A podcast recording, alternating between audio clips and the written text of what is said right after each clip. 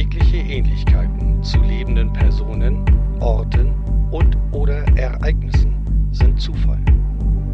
Diese Geschichte basiert auf einer fantastischen Rollenspielrunde. Seelenfresser. Ein Hörspiel über eine Pen-and-Paper-Kampagne im Vampire die Maskerade-Universum. Folge 3. Das dünne Blut.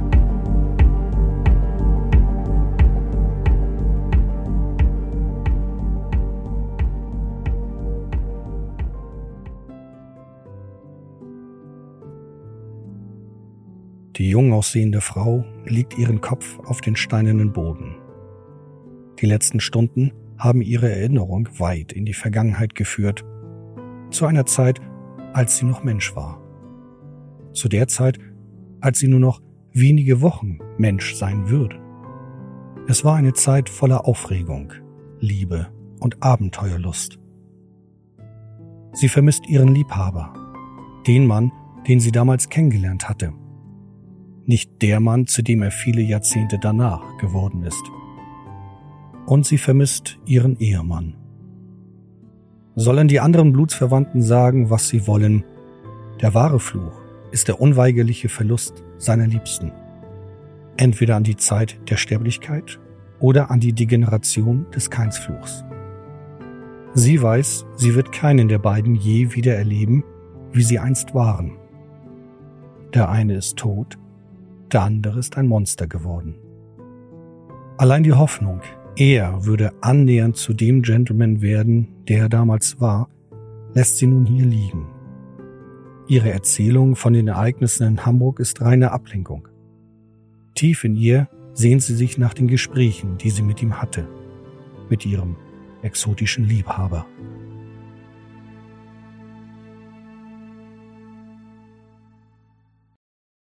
Die Geißel waren dem Dünnblütigen schnell auf die Spur gekommen.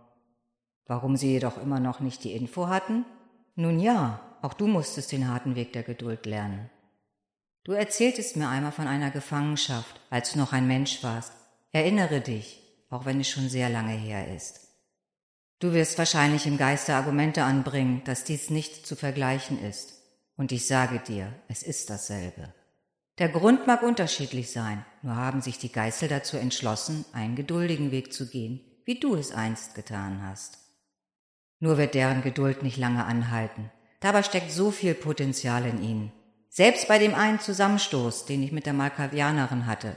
Sie war so voller Weitsicht, nur konnte sie es nicht fassen, und dabei waren sie so nah dran, den wahren Grund des Angriffs zu erfahren.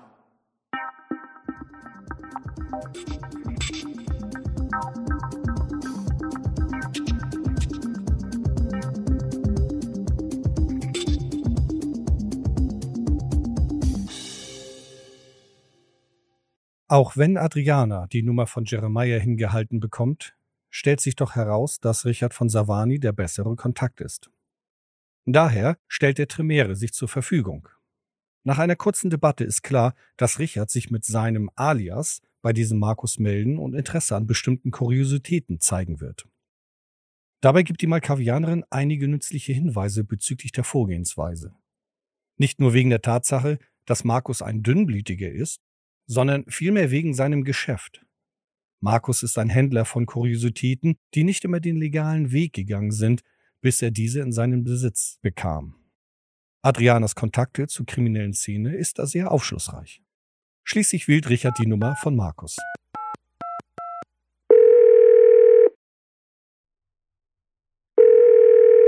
Moin Moin, Markus hier.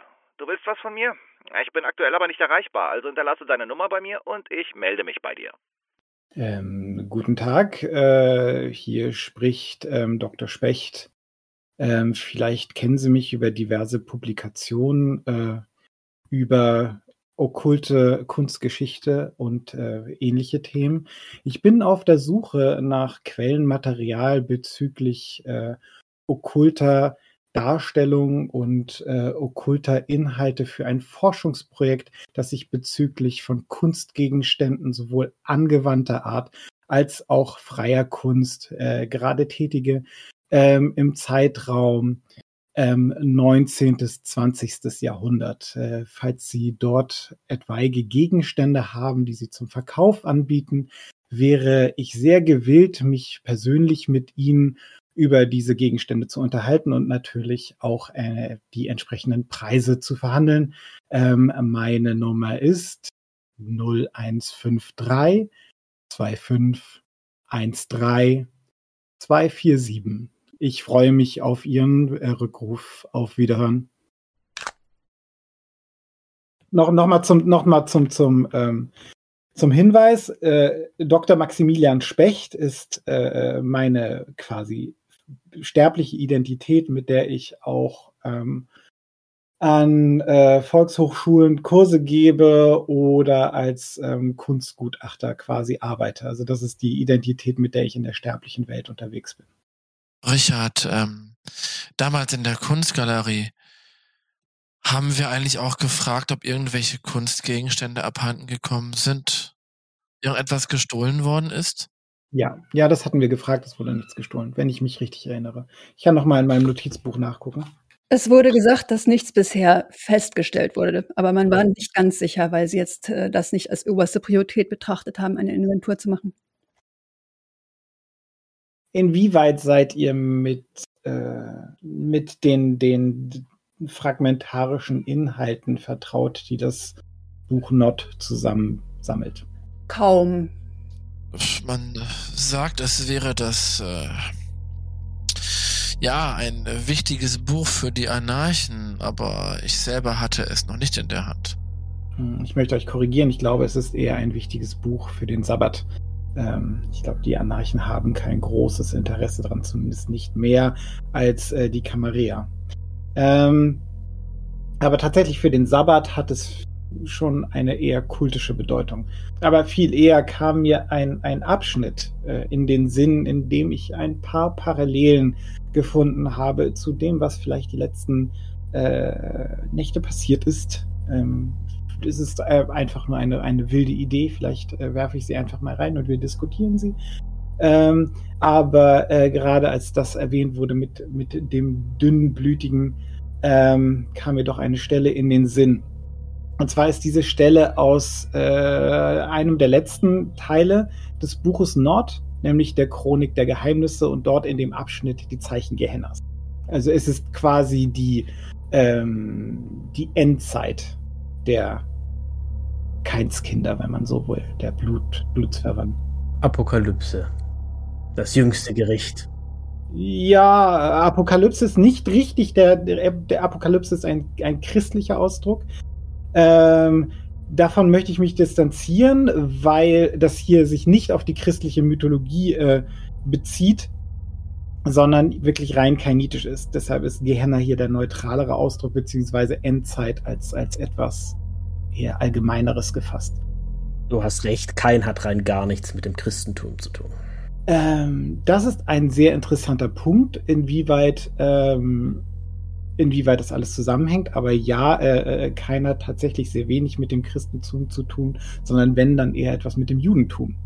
Ähm, aber auf die Diskussion, glaube ich, die führt jetzt heute Abend zu weit, aber wir können sie gerne an einer anderen Stelle nochmal. Worauf wollt ihr überhaupt hinaus, Richard? Ja, richtig, jedenfalls diese Stelle. Diese Stelle ähm, lautet wie folgt. Es ist ein, ein, ein wenig eine längere Stelle, aber man findet so ein paar Sachen drin, die ganz interessant sind. Also natürlich will ich mich jetzt nicht in Aberglauben verlieren, aber ganz interessant wäre zum Beispiel, es heißt äh, ähm, dort an dieser Stelle, und man wird diese Zeit als die Zeit des dünnen Blutes kennen, was Vampire bedeuten wird, die nicht zeugen können.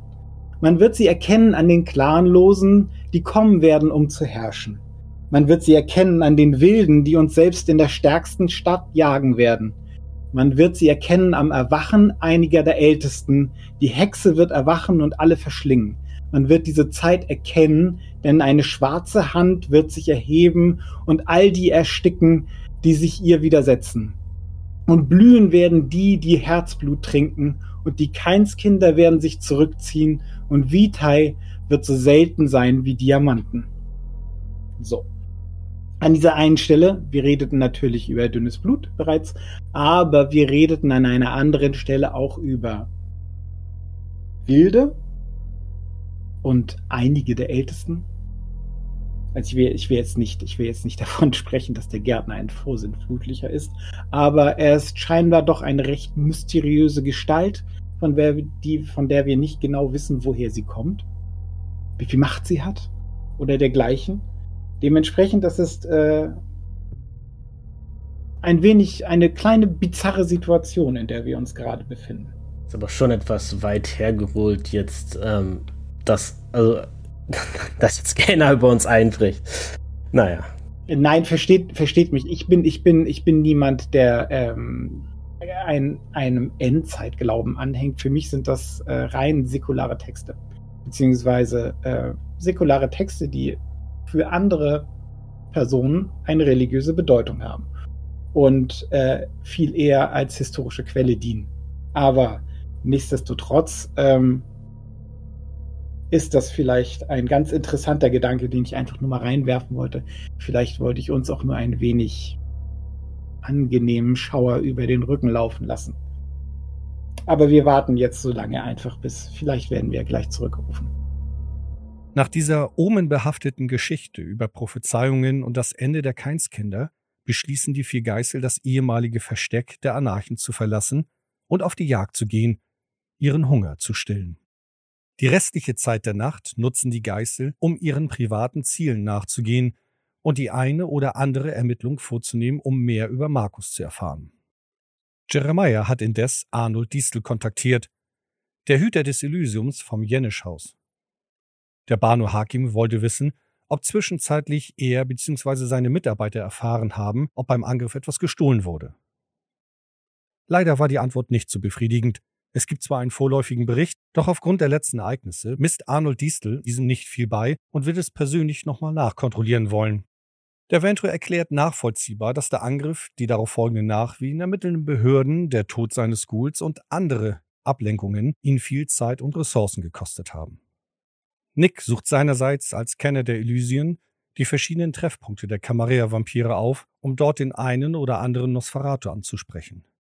Vielleicht hat dieser ja etwas von dem Lukas gehört, doch entpuppt sich diese Aktion als eine Niete. Schließlich begibt sich Nick zurück zur gemeinsamen Zuflucht. Auf dem Weg dorthin hat er einen Abstecher beim toten Briefkasten gemacht. Der Gengel hat einen kurzen Bericht für den Sheriff zusammengeschrieben und dort hinterlegt, in diesem findet Nick die Antwort des Sheriffs zu Jeremiahs Nachricht aus der vorherigen Nacht. Zunächst bedankt sich der Sheriff in dieser Nachricht um den aktuellen Stand. Natürlich braucht sich Johann Oskar Abendroth nicht zu bedanken, doch gehört der Wendrut zu den höflicheren Blutsverwandten in Hamburg, was ihn gefährlicher macht. Weiter erklärt der Sheriff, dass die Bitte um Unterstützung abgelehnt werden muss. Ausführlicher schreibt er, die Camarilla in Hamburg ist stark angeschlagen, der Verlust zweier Prinzen, der Angriff der Anarchen, das Verschwinden der Primogene und weiterhin keine Spur der Tremere.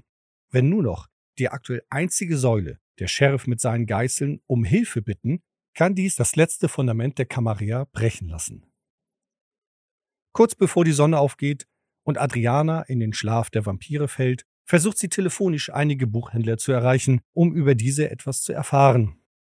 Die Geißel wissen, dass Lukas mehrere Buch- und Antiquitätenhändler kontaktiert hat. Vielleicht hat Adriane einen Treffer und bekommt einen Hinweis auf diesen Nosferatu. Wenn sie einen Händler kontaktiert, der sich noch daran erinnert, weiß er vielleicht auch noch, wonach Lukas gesucht hat. Der Malkavianerin war klar, dass diese Ermittlung kaum Früchte tragen wird, nur sie hatte das Bedürfnis, etwas tun zu müssen. Und so konnte sie wenigstens dieses Bedürfnis befriedigen. Denn es stellt sich heraus, dass auch sie nichts über Lukas erfährt.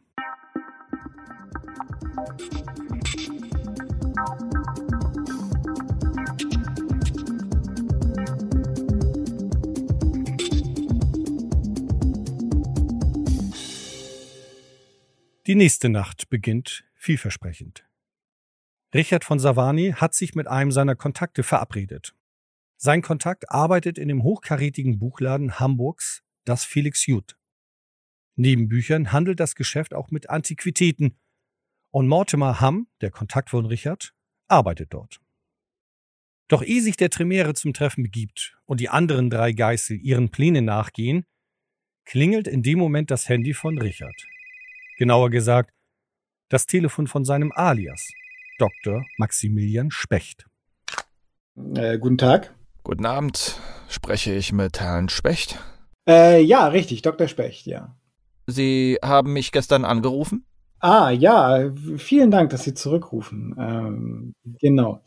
Ähm, ja, also ich habe Ihnen ja schon geschildert, worum es geht. Ja. Ähm, ich bin auf der Suche nach äh, Quellen. Im, Mhm. Im allerliebsten Sinne natürlich Quellen, die noch von gar keiner Person erschlossen wurden, wo Aha. ich natürlich dann die ersten Schritte einleiten kann.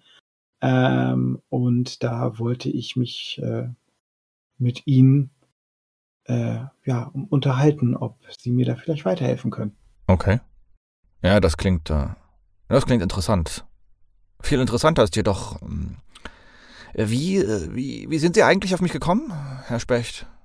Ja, und äh, zwar, ähm, da hatte ich ein, ein, äh, ein in einem Forum äh, für äh, Bibliophile ähm, hatte ich einen Hinweis bekommen von einem der äh, Mitnutzer, Verstehe. dass ich mich an Sie wenden sollte, falls ich auf der Suche nach seltenem, seltenem Material bin. Mhm. Ja, verstehe. Ähm, suchen Sie etwas Bestimmtes? Es ist eine richtige, ich würde Ihnen gerne ähm, das genauer erklären und äh, vielleicht könnten wir das äh, persönlich besprechen, weil es doch ein bisschen komplizierter ist und dann kann ich Ihnen vielleicht auch schon mein derzeitiges Material zeigen und dann worum es geht und worauf ich, wonach ich suche. Dann können Sie es gleich sehen und wissen dann, wonach ich suche. Ja, ja, das, das klingt gut. Äh, was halten Sie von morgen um 16 Uhr? Ich kenne da ein nettes Café in Hamburg. Mm, Ja, äh, tagsüber habe ich leider schon Termine. Ähm, aber wie wäre es ähm, mit äh, morgen Abend so gegen 20 Uhr? Vielleicht äh, ein gemeinsames Essen? Mhm. Arbeiten Sie denn jeden Tag bis spät abends? Ähm, ja, da ta tatsächlich äh, bereite ich gerade einen neuen Kurs äh, an der Volkshochschule vor und das ist sehr dringlich. Und da habe ich sehr viel zu tun gerade. Das ist tatsächlich, da bin ich äh, doch, das ist auch unter Zeitdruck Ja, eingebunden, ja. tut mir leid. Ja, ich verstehe. Ich verstehe sogar sehr gut. Dann also morgen um äh, so gegen 20 Uhr? Ich nehme an, Sie haben bereits ein bestimmtes Etablissement im Sinn? Vorzugsweise im Clouds, Heavens Bar and Kitchen. Dann bis morgen Abend. Ja, vielen Dank ähm, und bis morgen. Auf Wiederhören. Da das vielversprechende Treffen erst in der nächsten Nacht stattfindet, haben die Geißel beschlossen, in dieser Nacht einige Recherchen anzustellen, beziehungsweise einige persönliche Dinge zu tun. Der kameradtreue Gangwil Nick hat sich vorgenommen, sich als Geißel in den Elysien der Blutsverwandten blicken zu lassen. Im Jenisch-Haus, wo der Anarchenangriff stattfand, war er nun schon zwei, dreimal in den letzten Nächten. Er sieht es für sich als wichtig an, auch bei den anderen sich zu zeigen, um mit den dortigen Blutsverwandten Kontaktpflege zu betreiben. Richard hat sich indes mit seinem Kontakt in einem schicken Restaurant in Hamburg getroffen. Währenddessen zogen Adriana und Jeremiah los, um das beschädigte Auto des Banu Hakims von der fragwürdigen Werkstatt abzuholen, die Adriana empfohlen hatte. Nachdem das erledigt ist, beschließen Adriana und Jeremiah nochmal das Gernisch-Haus zu besuchen. Adriana in ihrem Auto und Jeremiah lässt es sich nicht nehmen, mit seinem zu fahren. Sie haben ja mittlerweile den Verdacht, dass der Nosferatu Lukas ein altes Buch sucht. Vielleicht wurde zwischenzeitlich festgestellt, ob beim Angriff ein Buch gestohlen wurde. Auf dem Weg dorthin haben die beiden Richard eingesammelt, der nach dem Treffen mit seinem Kontakt ihnen die neue Information mitteilen möchte. Kaum steigt der Tremere ein, wollte er schon berichten, nur da sie in zwei verschiedenen Autos fuhren, musste er sich gedulden. Erst auf dem Parkplatz vom Jenisch-Haus kann der Tremere seine Information preisgeben.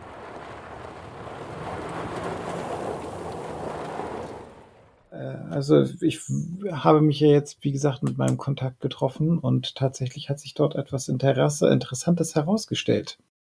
Ähm, ja, und ähm, zwar wurde in seiner Handlung äh, ist eine rabiate Person aufgetaucht, beziehungsweise eine Person, die ein recht rabiates Gespräch mit einer seiner Kolleginnen geführt hat. Und ähm, das Gespräch ging wohl um ähm, die Anfrage auf osteuropäische Bücher. Konkret? Äh, tatsächlich konnte er mir das noch nicht sagen, aber er fragt bei seiner Kollegin nochmal nach. Konkret ging es mir darum, welche Epoche, nach welchen Epochen gefragt wurde. Welche Titel? Welche Thematik, genau? Hm, Ich meinte, welche konkreten Bücher? Gut, so wie er es erzählt hat, hat er eher breit gefragt, nicht konkret. Mhm. Aber das kann ich gerne nochmal ähm, nachhaken. Ja, also unsere Recherche ergab auch, dass nach einem Buch äh, entsprechend gesucht worden ist von diesem besagten äh, Lukas und äh, zumindest ist anzunehmen, dass er es war. Es gibt einfach zu viele Gemeinsamkeiten. Und gleichzeitig äh, scheint es sich dabei um ein Buch zu handeln, das ihm so wichtig ist, dass er da auch äh, horrende Summen wohl für zahlen würde. Also auch noch ein eine recht vage Information. Ja, leider schon. Ja, nun, wir können ja mal, wie gesagt, im Elysium äh, schauen, ob wir da äh, ein äh, ja, sehr wertvolles Werk finden, osteuropäischer Literatur. Osteuropäisch. Ah. Nach seinem Bericht steigen die drei Geißel aus und gehen auf das Jenischhaus zu.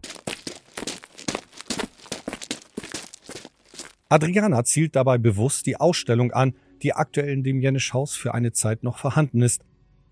Diese Ausstellung behandelt das Thema Vampirismus in allen kreativen Bereichen, ob Film, Literatur, Dokumentation oder Abhandlungen über Kulturen.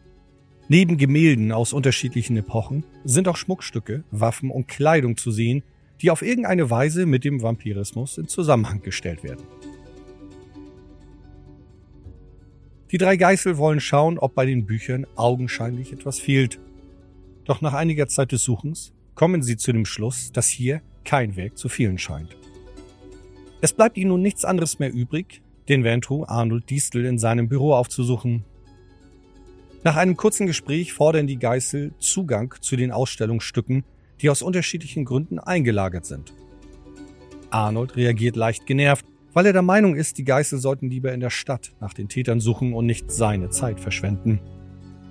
Daher hat er einen seiner Nachtwächter beauftragt, die Geißel in den Lagerbereich zu führen und im Auge zu behalten. Das Misstrauen des Vantru gegenüber den drei Geißeln ist offensichtlich. Dieses Misstrauen haben jedoch auch die drei Vampire gegenüber Arnold Diestel.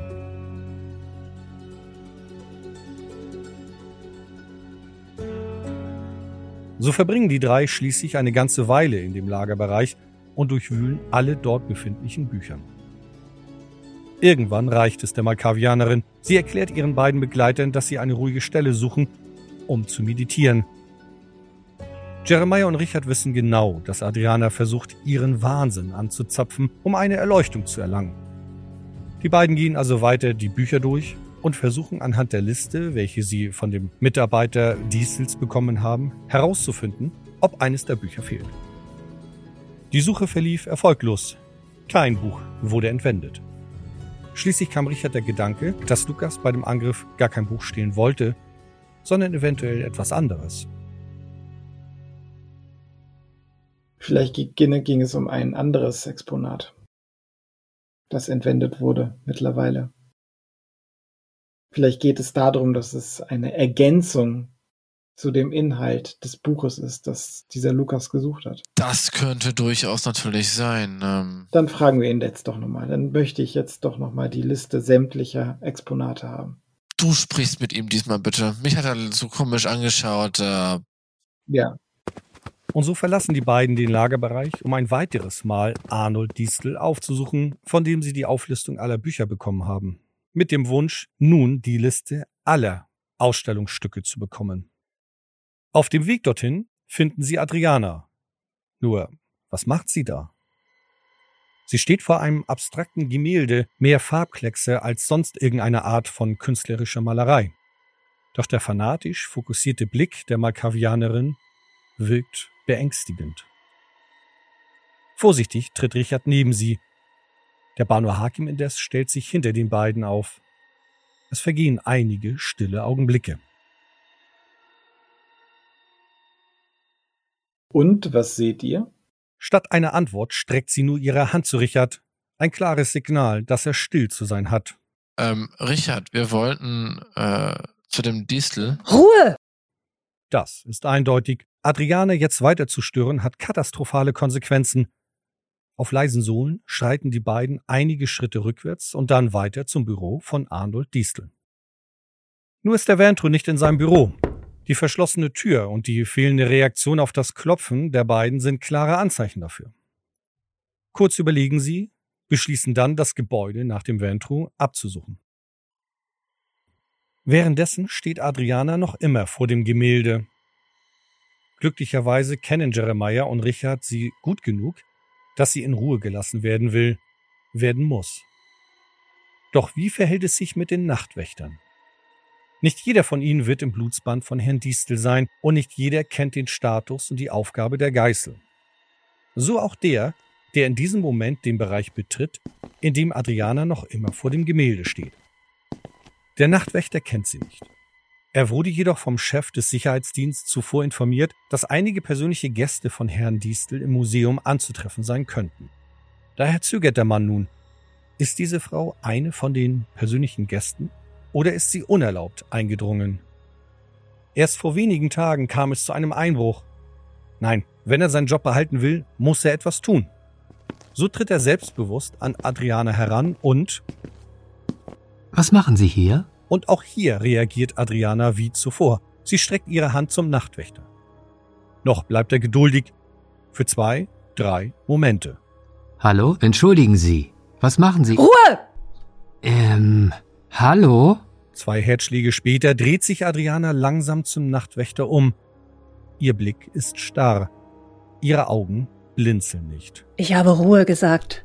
Na, also, meine Dame, so geht das hier nicht.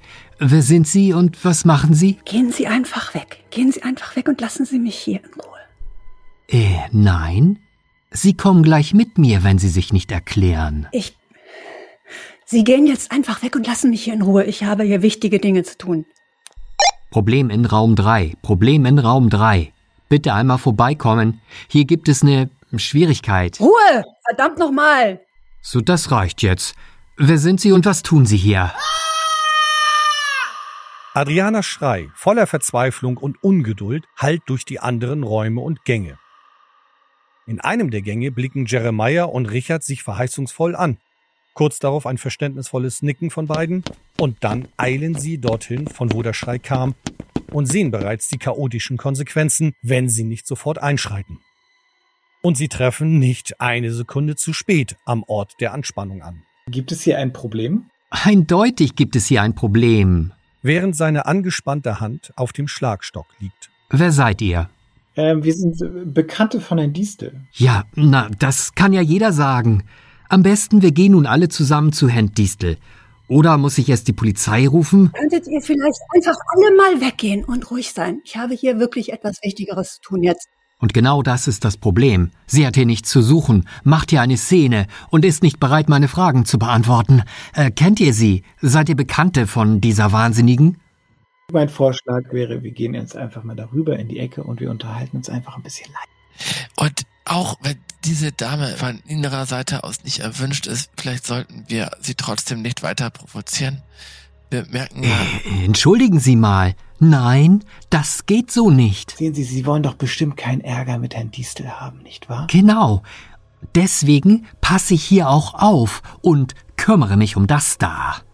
Dabei zeigt der Nachtwächter auf Adriana, die wieder völlig in das Gemälde vertieft ist. Richtig, aber Sie wollen ja jetzt auch nicht äh, noch nicht verärgern. In diesem Moment dreht sich Adriana zu den anderen um und blickt dem Nachtwächter intensiv in seine Augen. Es scheint, als bohre sich ihr Blick in sein Verstand durch seine Hirnrinde und wühlt in dessen Geist. Natürlich kann der Nachtwächter unter diesen Umständen nicht regungslos stehen bleiben. Sein ganzer Körper ist angespannt. Sein Kopf wechselt zwischen jedem der drei Geißel hin und her. Seine Hände zucken, unsicher, ob sie den Schlagstock greifen sollen oder nicht. Nicht bewegen. Was fällt Ihnen ein? Wer sind Sie, dass Sie mich so herumkommandieren können? Sind Sie irre? Jeremiah nimmt mit langsamen Schritten größeren Abstand vom Nachtwächter und vor allem von Adriana. Vielleicht kommen Sie eher mit raus und gehen auf Abstand. Sie sehen ja, dass Nein, nein, nein, nein, hier bleiben. In diesem Moment betritt ein zweiter Nachtwächter die Szene. Hey Frank, ist alles in Ordnung? Nein, das ist alles in Ordnung. In Ordnung? Nein, hier ist ganz und gar nichts in Ordnung. Die hier macht Terror, die beiden behaupten, mit Herrn Distel befreundet zu sein und versuchen mich wegzulocken. Äh, Wir müssen hier dringend. Das ist schon alles in Ordnung. Darf ich mal kurz? Adrianas rechte Hand gleitet langsam zum Gesicht des Nachtwächters. Dieser schlägt instinktiv ihre Hand weg. Hm, okay, interessant. So, jetzt ist Schluss. Ihr kommt alle mit. Damit zieht der Nachtwächter Frank seinen Schlagstock. Er greift Adriana am Arm und führt sie zu Arnold Distels Büro.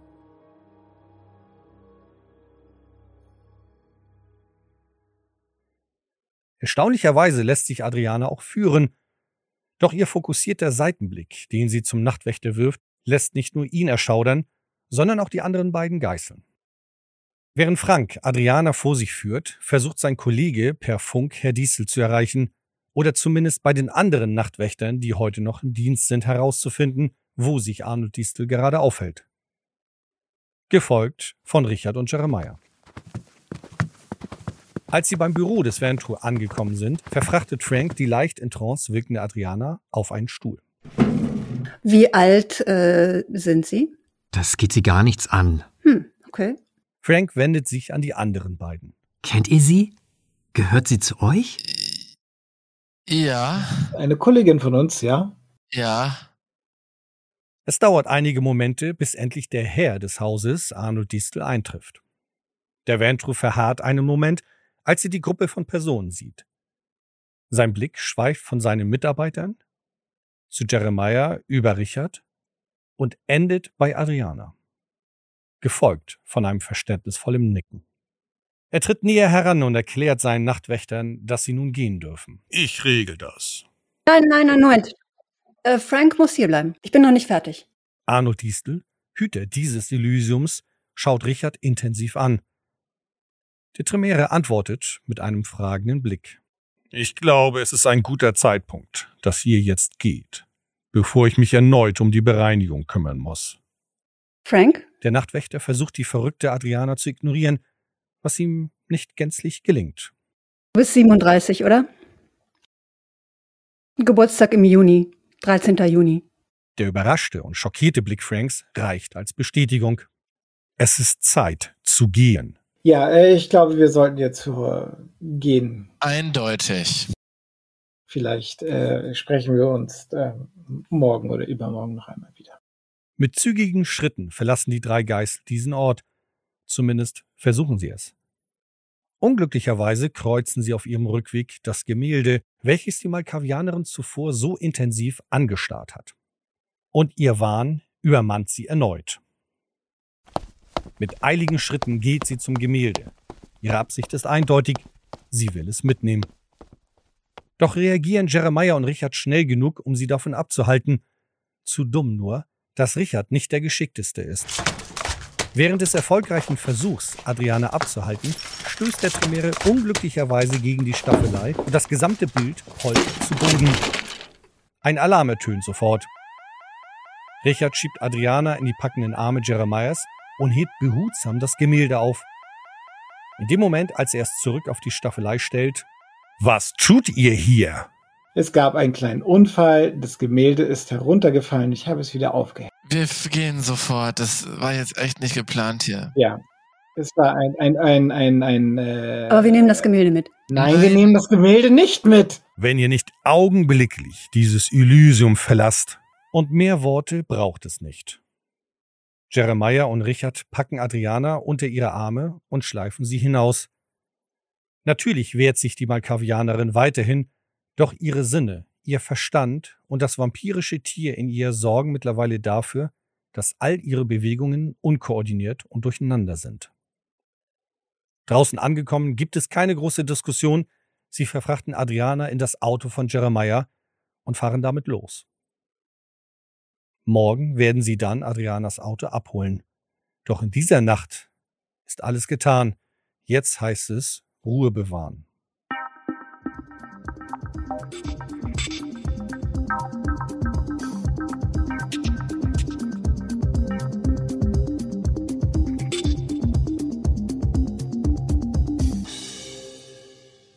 War es ein glücklicher Zufall, dass gerade in dem Moment der Wahnsinn der Malkavianerin ausbrach?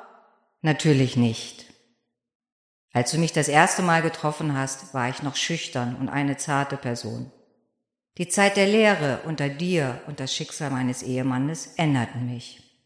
Die Welt der Dunkelheit ist nicht lieb. Mein Eingreifen hast du sicher schon durchschaut, nur warum ich es getan habe noch nicht.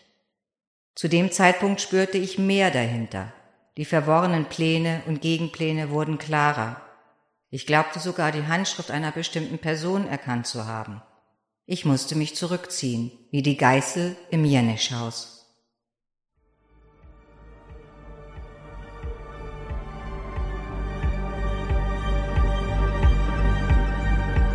Gastsprecher Moritz Zammert, Markus der Dünnblütige, Marco Hennings, Frank der Nachtwächter.